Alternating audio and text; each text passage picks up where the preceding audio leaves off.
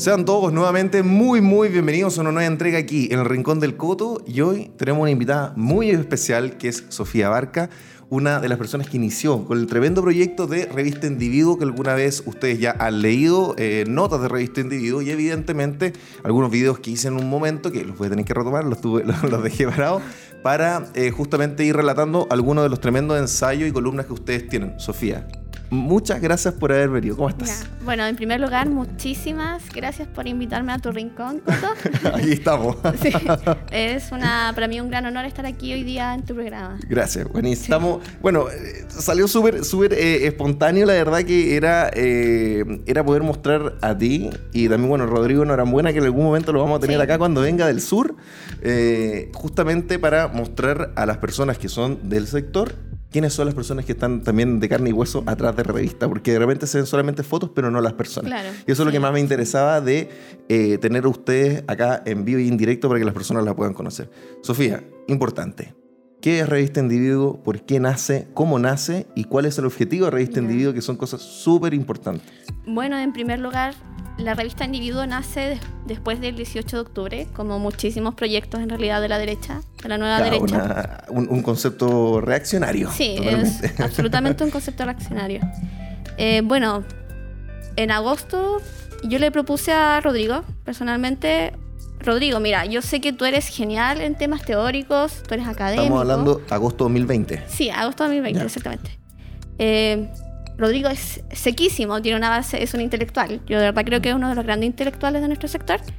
Y le propuse, mira, tú tienes esta capacidad, pero yo como he estudiado periodismo, estoy en el último año de la carrera de hecho, yo puedo poner toda la base ya de diseño web, eh, hacer la revista física, a mí me gusta mucho el diseño editorial. Entonces, combinemos estas dos habilidades y levantemos este proyecto. A Rodrigo le encantó la idea, de hecho él ha hecho otros proyectos antes, si no me equivoco, ha tenido otras páginas en Facebook. Sí, fueron, de, fueron de, los primeros, Rodrigo no eran buena viéndose atrás, fueron de los primeros que empezaron con la cosa como de la mimética de, Facebook y todo junto con, con Nicolás Palma. Sí, efectivamente. Entonces dijimos, ya, eh, ambos somos eh, cofundadores y empecemos con una revista que era, entre comillas, más simple de hacer que un medio de comunicación o un podcast, otras eh, plataformas más audiovisuales. Ah, nos encantó la idea, empezamos el proyecto, Rodrigo empezó a llamar más personas, por ejemplo a William Tapia, que va a sacar un libro próximamente, eh, a, la Virna Vega, a la Vivi, a otras personas más, a Cristian, a Arturo.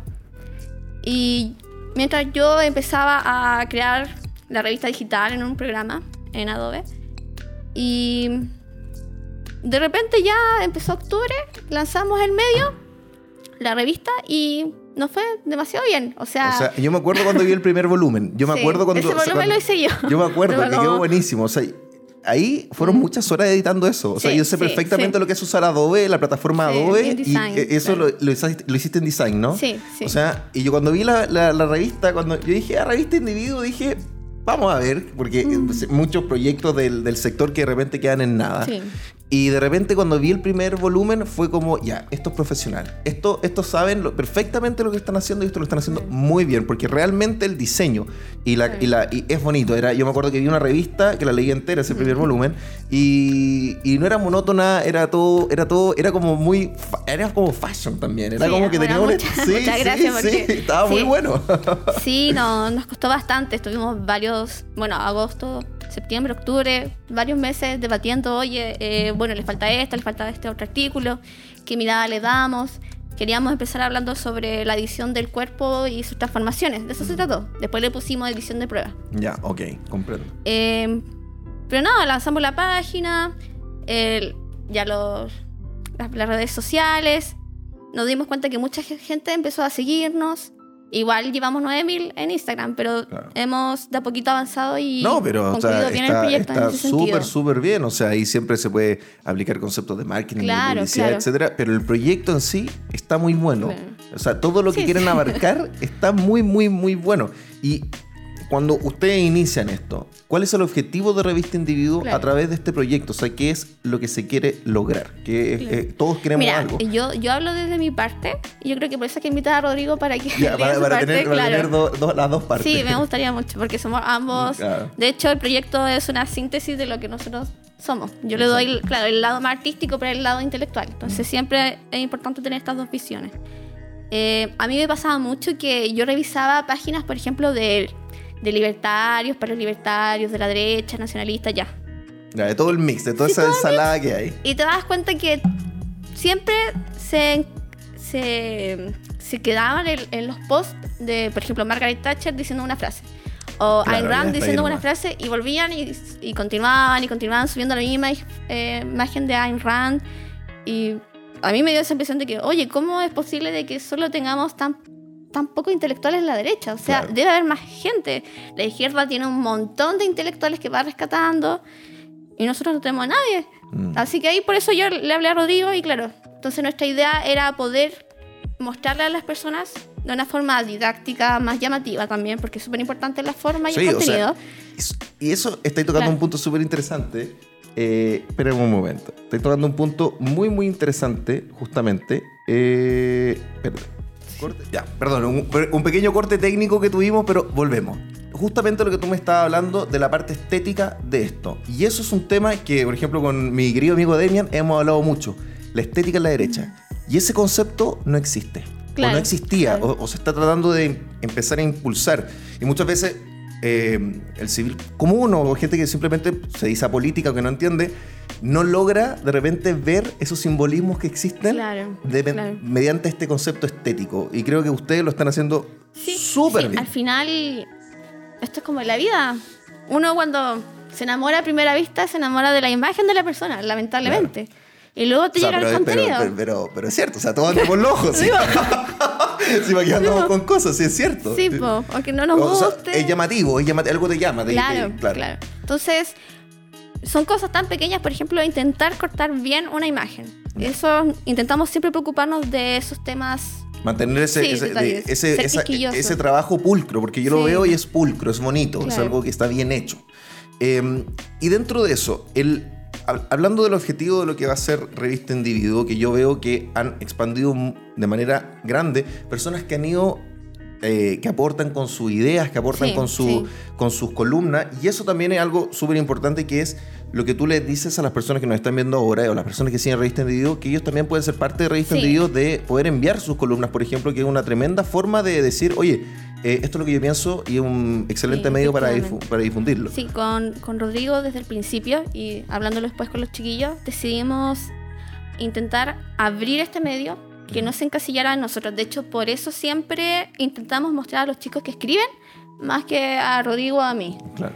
Eh, porque creemos que es importante que las personas se den cuenta de que este proyecto es un proyecto a largo plazo y que se compone gracias a varios talentos. comprendo. Por ejemplo, hay chiquillos que tal vez no tengan muchos conocimientos, pero gracias a que están en la revista han aprendido mucho más y saben de a poquito cómo expresar mejor sus ideas. Sí, o sea, lo- Sí, ese que- es nuestro objetivo O sea, principal. yo viendo la, le- leyendo la- la- las columnas, eh, las críticas, que también hay algunas muy buenas, eh, está súper, o sea, insisto, está bien redactado, está bien escrito, eh, se ve muy bien y además hay mucha información muy útil Sí, y vista de sí. puntos, de, de puntos que de repente uno dice, ah, no lo había visto así, ah, no lo había visto así, claro. porque claro, más de una cabeza, piensa- o sea, más cabezas piensan mejor que una, o sea, más cerebros, pero eh, den- dentro de lo que sería eh, la revista, lo que sería esto que es a largo plazo, ¿no?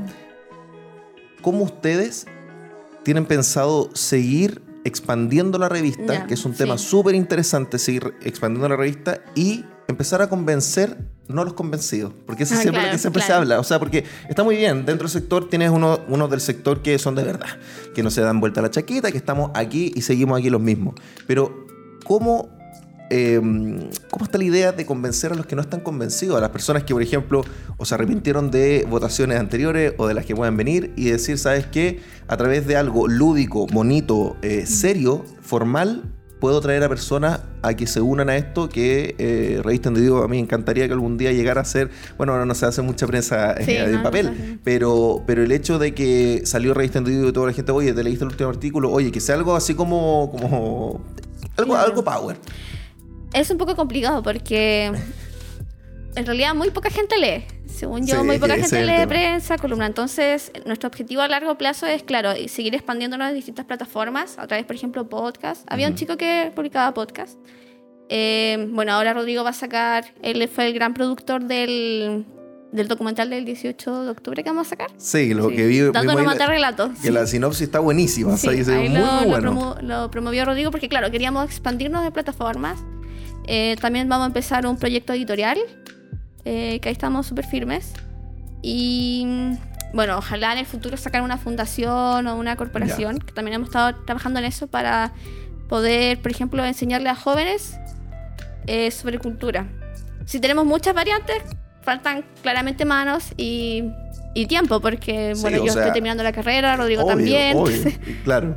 Entonces O sea, ahí, ahí, ahí, ahí está el tema, pero por ejemplo, el concepto no, yo lo, lo que agradecí muchísimo, que también lo hicieron y que también es un trabajo grande, son por ejemplo que los invito a todos los que están viendo esto, que los invito a que vayan al YouTube, que todavía usted, el YouTube de usted está, Sí, eh, está chiqui- nuevito, su- nuevito, pero- pero hay unos documentales que ustedes Sí. hicieron la traducción que son buenísimos. O sea, yo vi eh, Lefties.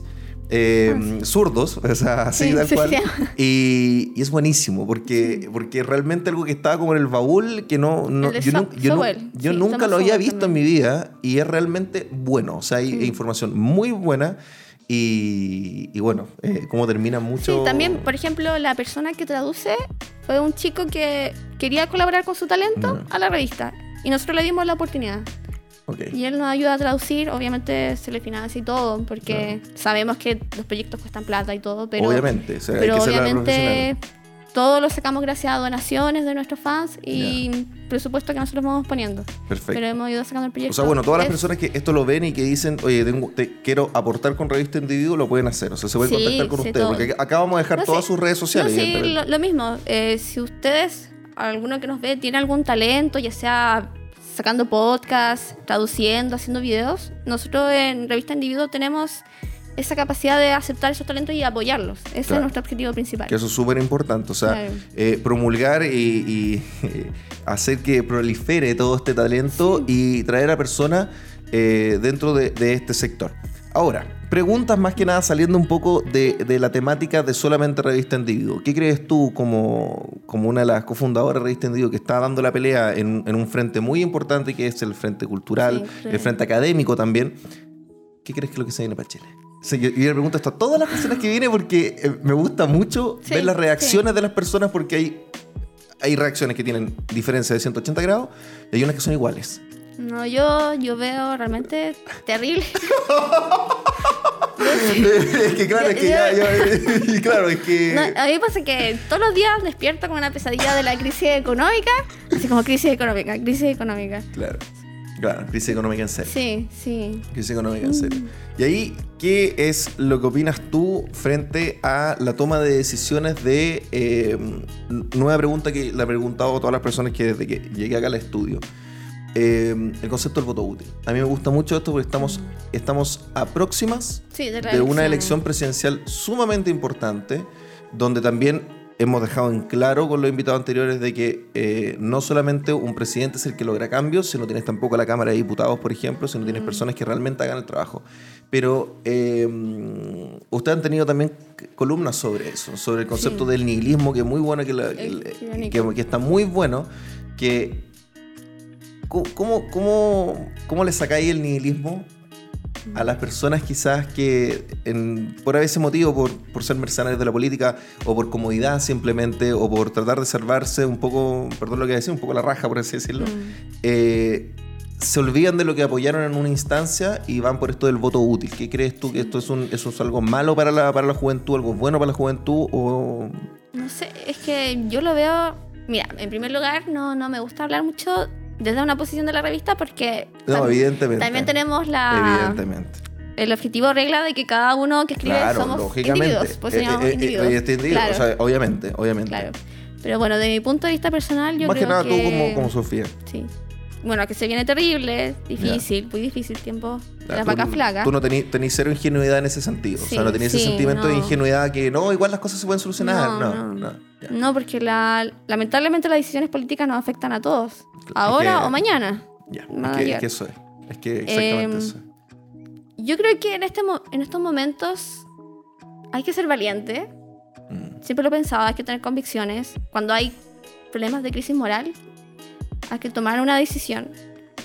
Y yo no me voy por el voto útil. Mm. Yo me voy por el voto de convicción. Si bien tal vez no tenga algunas las mismas posturas que, que Cass, yo voy a votar por Cass porque creo que es la persona que siempre se ha man- mantenido en la misma línea. Mm. Yo por lo menos sé lo que puede venir con él.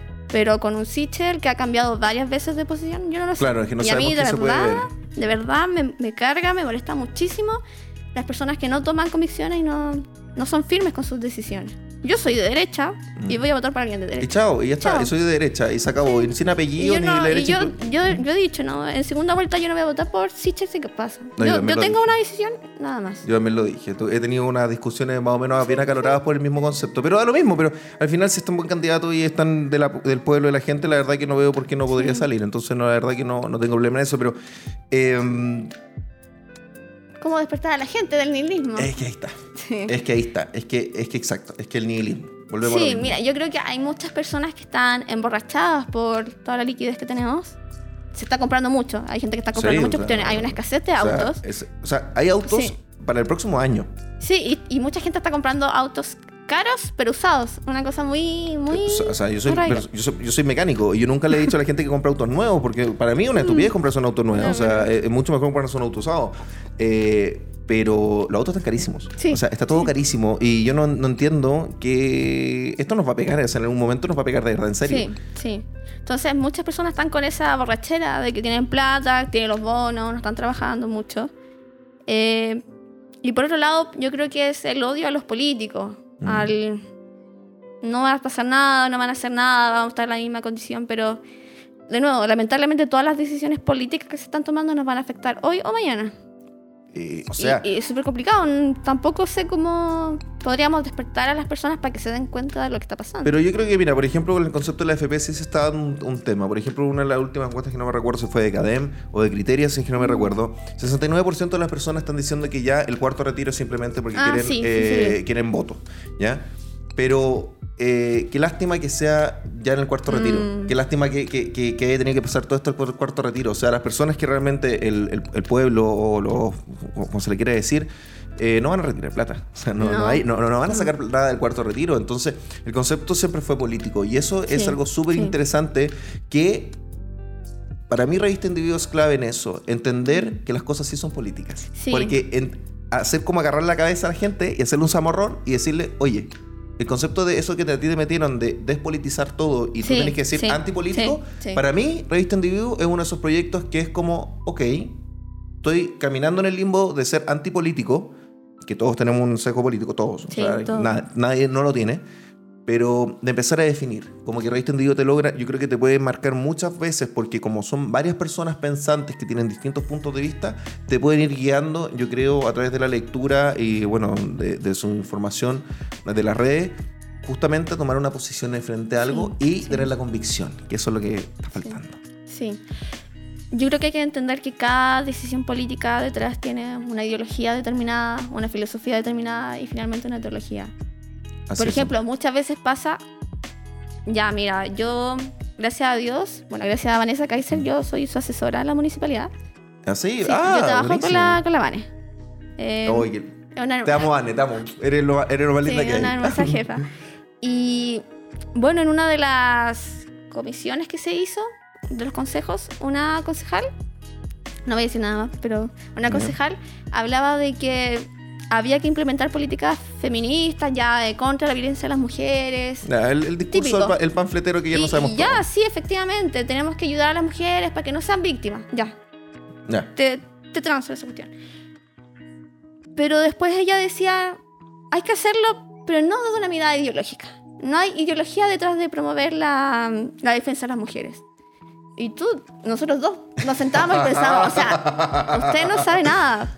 Porque claramente usted está moviendo banderas políticas detrás, banderas ideológicas. Hay un fin determinado de tener ese pensamiento. Entonces yo creo que falta mucho en la derecha despertar y decir, oye, todas las decisiones que estoy tomando es, Es político. es, Ellos- ideológico, hay un Claro. fin determinado. Y lamentablemente muchas de estas personas que son inexpertas o que son muy ingenuas, yo creo que son muy ingenuas, no saben que están bailando al mismo ritmo de la izquierda.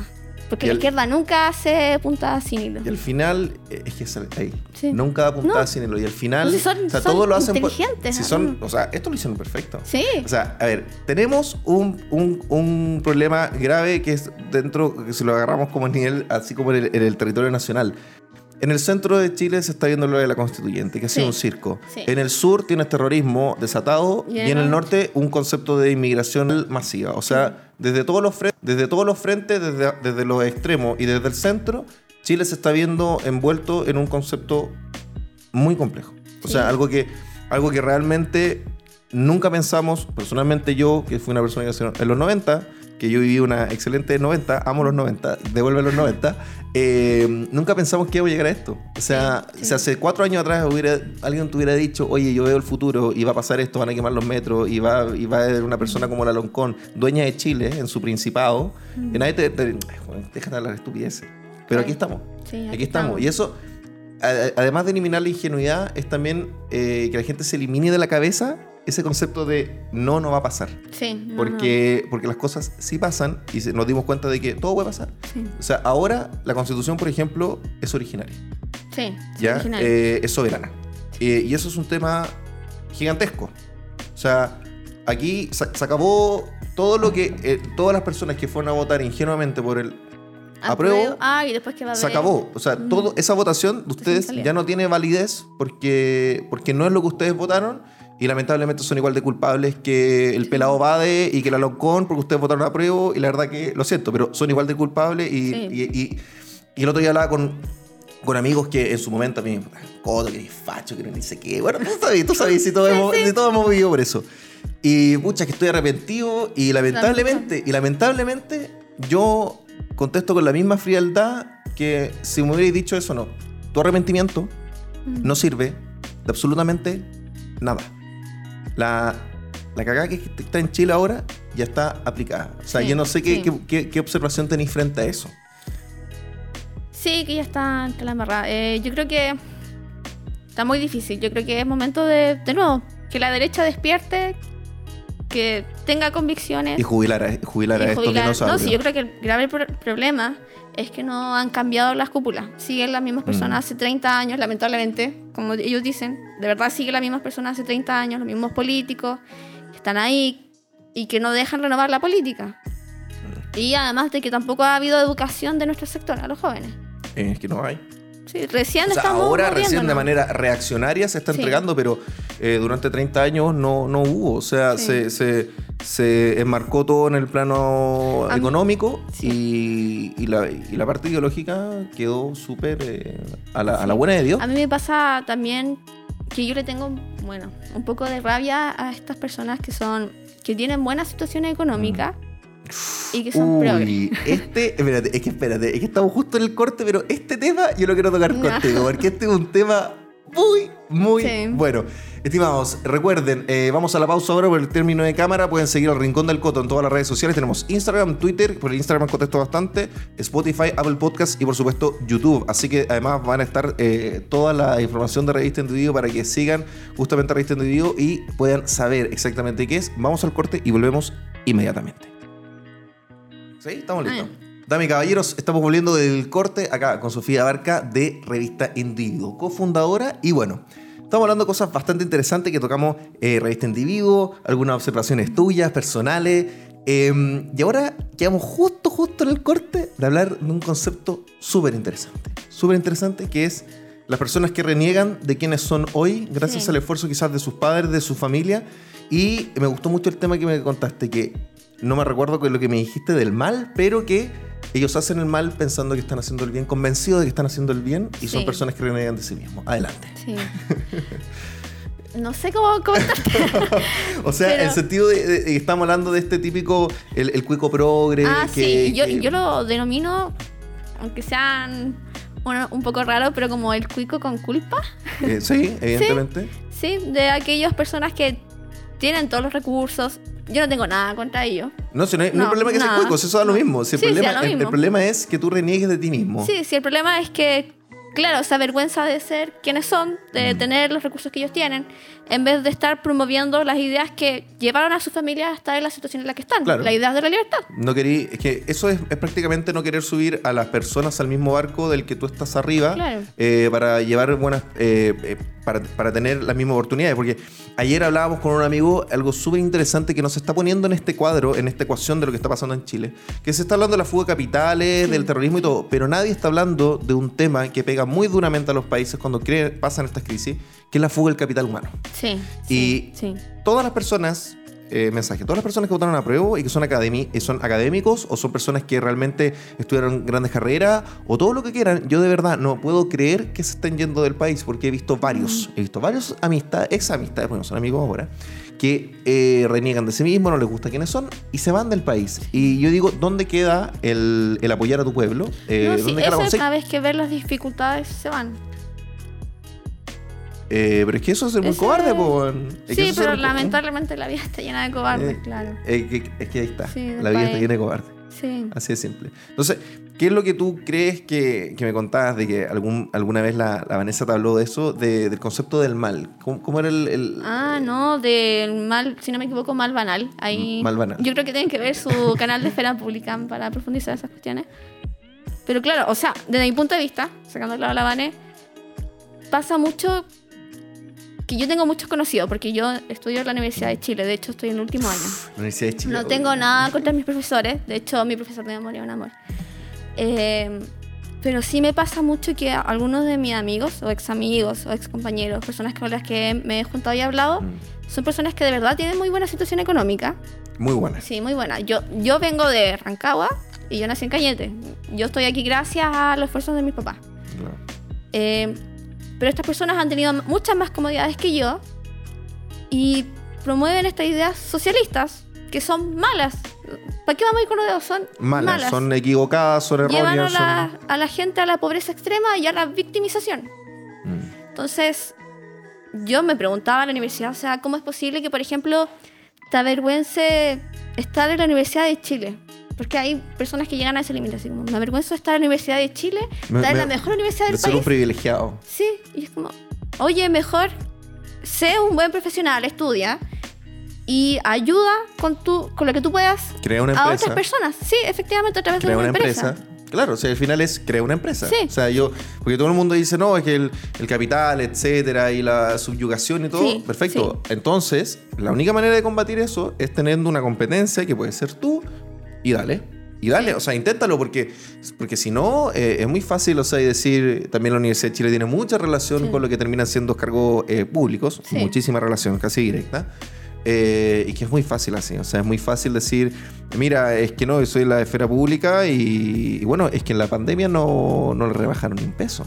Oye, pero sí, mira, Boric no terminó ni siquiera la, la O sea, universidad. y- mi- imagínate Boric, o sea, Boric es una persona que no terminó la universidad, reprobó dos veces el examen Sí, de grado con muy malas notas y no tienen experiencia laboral. O sea, lo- hay muchos diputados eh, que, que no tienen experiencia laboral, o sea, Sí, simplemente sí. querés ser, querés ser eh, diputado de la nación, eh, por lo menos mínimo cinco años de experiencia laboral, o sea, y ahí con tu boleta honorario o con tu contrato o con lo que sea.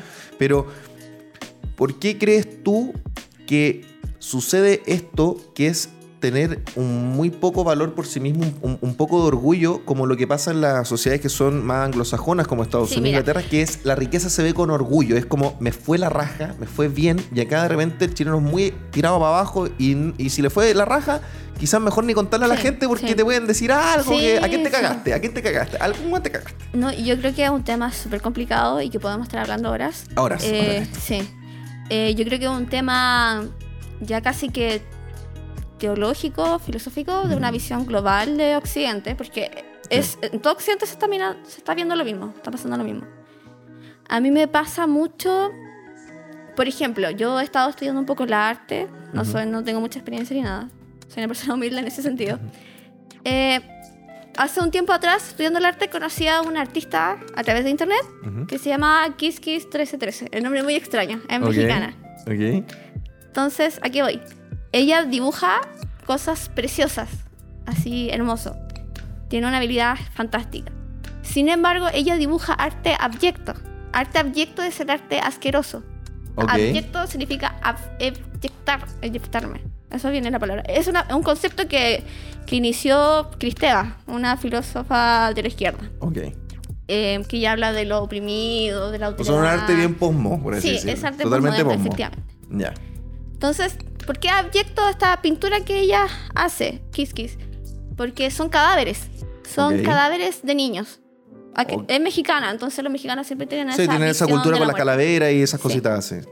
Ya que voy. Entonces, sin embargo, ella combina esa visión del abyecto, de lo, de lo asqueroso, que son los cadáveres, con eh, lo sublime, con algo de lo hermoso. ¿Por qué? Porque son cadáveres de niños que son preciosos. O sea, es, es que hay que verlo, tienes que verlo Ya, para entender lo ahí- ahí mándamelo para, poder para que- analizarlo. Sí. Tiene algo de hermoso. ¿Y qué pasa? A mí me da ese sentimiento, ya una perspectiva ya como filosófica, teológica que podemos detenernos a hablar, del sentimiento de ser insuficiente. ¿Por Ser qué? insuficiente. Sí. Porque ¿qué pasa? Por ejemplo, lo bello es lo verdadero, lo hermoso, ya una, una perspectiva más tradicional. Y lo feo es lo malo. Entonces tú estás combinando estas dos visiones, lo abyecto, lo feo, lo malo, con lo bello y lo hermoso.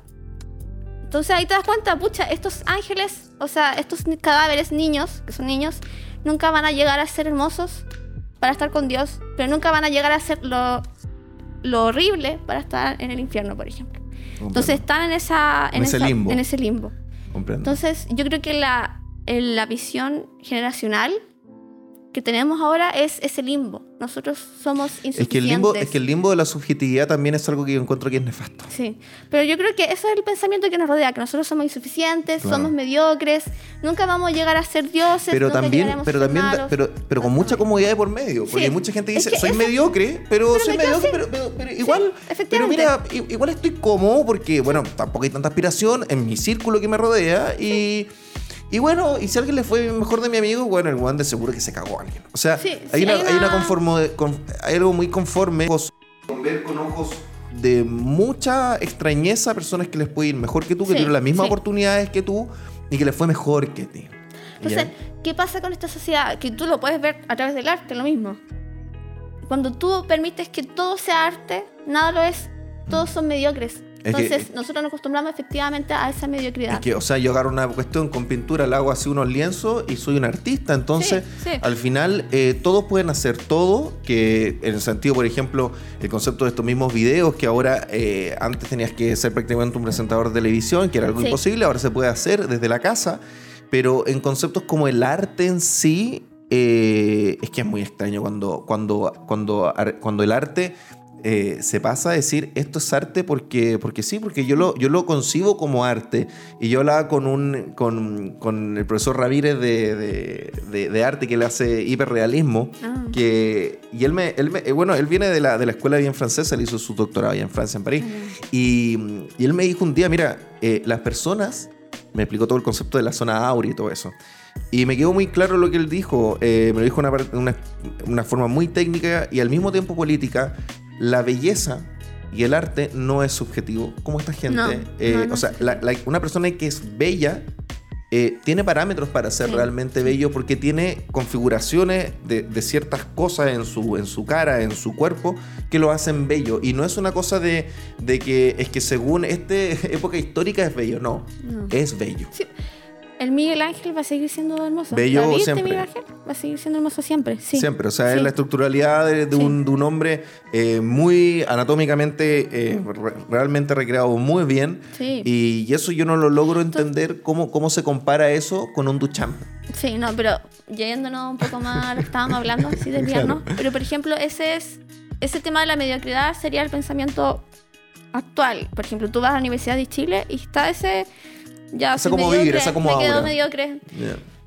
El tema es que muchas de estas personas también se llevan por el tema de lo abyecto, de lo posmoderno, Mm. y cuando tú alabas y te convences del mal, porque lo abyecto es lo malo, muchas de las performances feministas, porno terroristas, son El abyectas. post-porno, o sea, una Sí. cosa, eh, Sí. el porno terrorismo, o sea, hay, hay trap que son como post-porno y la letra, más allá de la letra, sino que es donde se graban y muestran que el vlog, Sí. que vivir en la pobla, que el vlog, el vlog sucio es algo digno de Sí.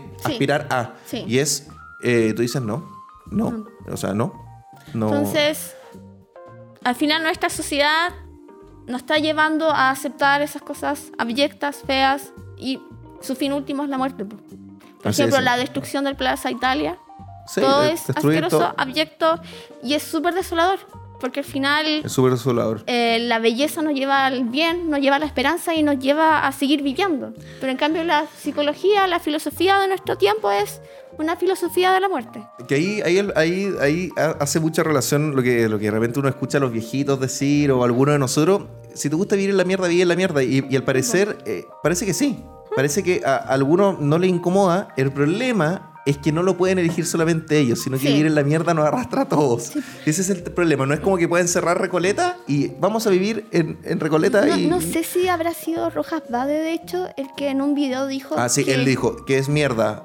O sea, si no es mierda para todos, o sea, tiene que ser mierda para todos. Él lo Sí, dice, él lo dice. O sea, o sea, él lo dijo textual. Es que si esto no está bien para todos, bueno, tiene que ser mierda para todos. Y tú ahí dices, ok, bueno, sabemos todo lo que pasó con Rojas Vaz, evidentemente, pero es realmente... eh, Es un pensamiento. es un pensamiento ya el problema inculcado, es que- eh, incrustado. Yo pienso, o sea, ya. Ya. Si se está promoviendo la, la cultura de la muerte, por decirlo de una forma, van a llegar otros siempre a dominarnos. Porque Exactamente. siempre va a venir otro más. Es que es, a mí me pasa que yo creo que es muy ingenuo pensar que nuestro tiempo va a terminar. Siempre van a venir otros por nosotros. Sí, o sea, y, Y, y ahí bueno, los totalitarismos digitales que podríamos detener hablar otro tiempo. Bueno, eso, eso es para lo otro, porque con el avance de China es impresionante Sí, lo que está pasando en. China. O sea, yo estuve la última semana muy metido con lo que está pasando en China y realmente eh, están exportando. Contenido eh, desconstruccionista. no, y, la censura. O sea, están exportando la censura desde China y esto se ve feo. O sea, terriblemente feo. Y Chile, bueno, Chile soberano, no sé cuánto va a durar más. La No, República de Chile. La República de Chile, yo creo que no, no sé, no va a durar más. Y evidentemente, la última pregunta que vamos, eh, ya va a ir cerrando. Eh, el plebiscito, ¿tú crees que hay plebiscito salida? No sé, yo creo que está todo en veremos. Ya Es todos que veremos. Todo puede cambiar en un año. Es que todo puede cambiar en un todo año. puede cambiar. Imagínate, tuvimos un año encerrados. Todo puede cambiar en ¿De un año. Sí, pasó? imagínate, el gobierno de Piñera no duró, duró un año y medio. Sí, Y ahí y se quemó Chile. sí. Así que todo puede cambiar. Sí, entonces yo no. Pero bueno, Hay que hoy, sobrevivir nomás. hay, que, hay que sobrevivir. Acá se quedan los valientes. Así que, bueno, ahí para que todas las personas que se, se sientan valientes y se quieren quedar, bueno, eh, esta es la parte y pueden ayudar justamente en procesos como lo que es Revista Individuo. Sofía, estamos terminando. Algunas palabras eh, que quieras decirle a las personas que nos están viendo, algo que tenga relación con Revista Individuo, con invitar a la gente a, a hacer sus contribuciones, a ayudarte, sea como Sí, sea. Mira, eh, yo principalmente, bueno, pediría que ojalá vean nuestras redes sociales, nos apoyen con un like, compartiendo, viendo nuestros videos en YouTube. Pero yo igual me gustaría motivar a las personas que levanten sus propios proyectos, que continúen de la forma en que puedan con la lucha cultural. Si nosotros con Rodrigo, con los chiquillos de la revista, claro, hemos siempre incentivado la lucha cultural, he- hemos estado haciendo de nuestras bancadas lo que podemos, pero es necesario que todas las personas también se muevan, que hablen con sus familiares, con sus parientes, con sus Sí, hermanos. tal cual, tal cual. Como, como dice el Partido Comunista, hay que hacer un activismo de célula, en el asado, en Mira, la comida familiar, en no, todos no lados. hagas nada, no hagas nada, siéntate, pero por último coméntale a, a tu vecino Mm. qué quieres hacer, o por último, financia proyectos como el nuestro. Exactamente. Porque hay que moverse, lamentablemente. Hay que moverse, o sea, esto así, eh, Eh, todo, es todo un esto por el amor proyecto al de- arte es no un funciona. proyecto de largo plazo. Lamentablemente llegamos tarde, Mm. Pero tenemos 20 años más para cambiar la situación. Exactamente. Lamentablemente. Exactamente. Porque todo esto Y también. se empieza que- ahora. Claro, que es una, una cosa para todos. O sea, esto por el amor al arte, de verdad, el concepto de todo este Sí. activismo y el mundo político es sumamente ingrato. O sea, Sí, los que estamos sí. dentro de ellos lo sabemos totalmente. O sea, eh, siempre te pueden dejar solo en cualquier momento y eso todos lo sabemos. Eh, pero bueno. Sofía, muchísimas, muchísimas gracias No, por gracias haber venido. Así que ahora ya la gente conoce a una de las cofundadoras de, de Revista Individuo y vamos a tener a Rodrigo Sí, Norambuena también para que se, sí. que se va a hacer, quizás con Rodrigo podemos llegar a hacer esto un poco más jocoso con Sí, Rodrigo. sí, con Rodrigo más- seguro que va a ser un poco más jocoso. sí. Así que, bueno, estimados damas y caballeros, muchísimas gracias por eh, ver esta entrega de Revista Individuo también junto a Rincón del Coto. Y, por supuesto, les deseo una semana llena de éxitos y alegrías. Y recuerden, nos vemos en la siguiente... eh, no, no, me equivoqué de nuevo, puta, me equivoqué de nuevo. Eh, y recuerden, sean siempre felices. Así que nos estamos viendo en la siguiente entrega. Chao, chao.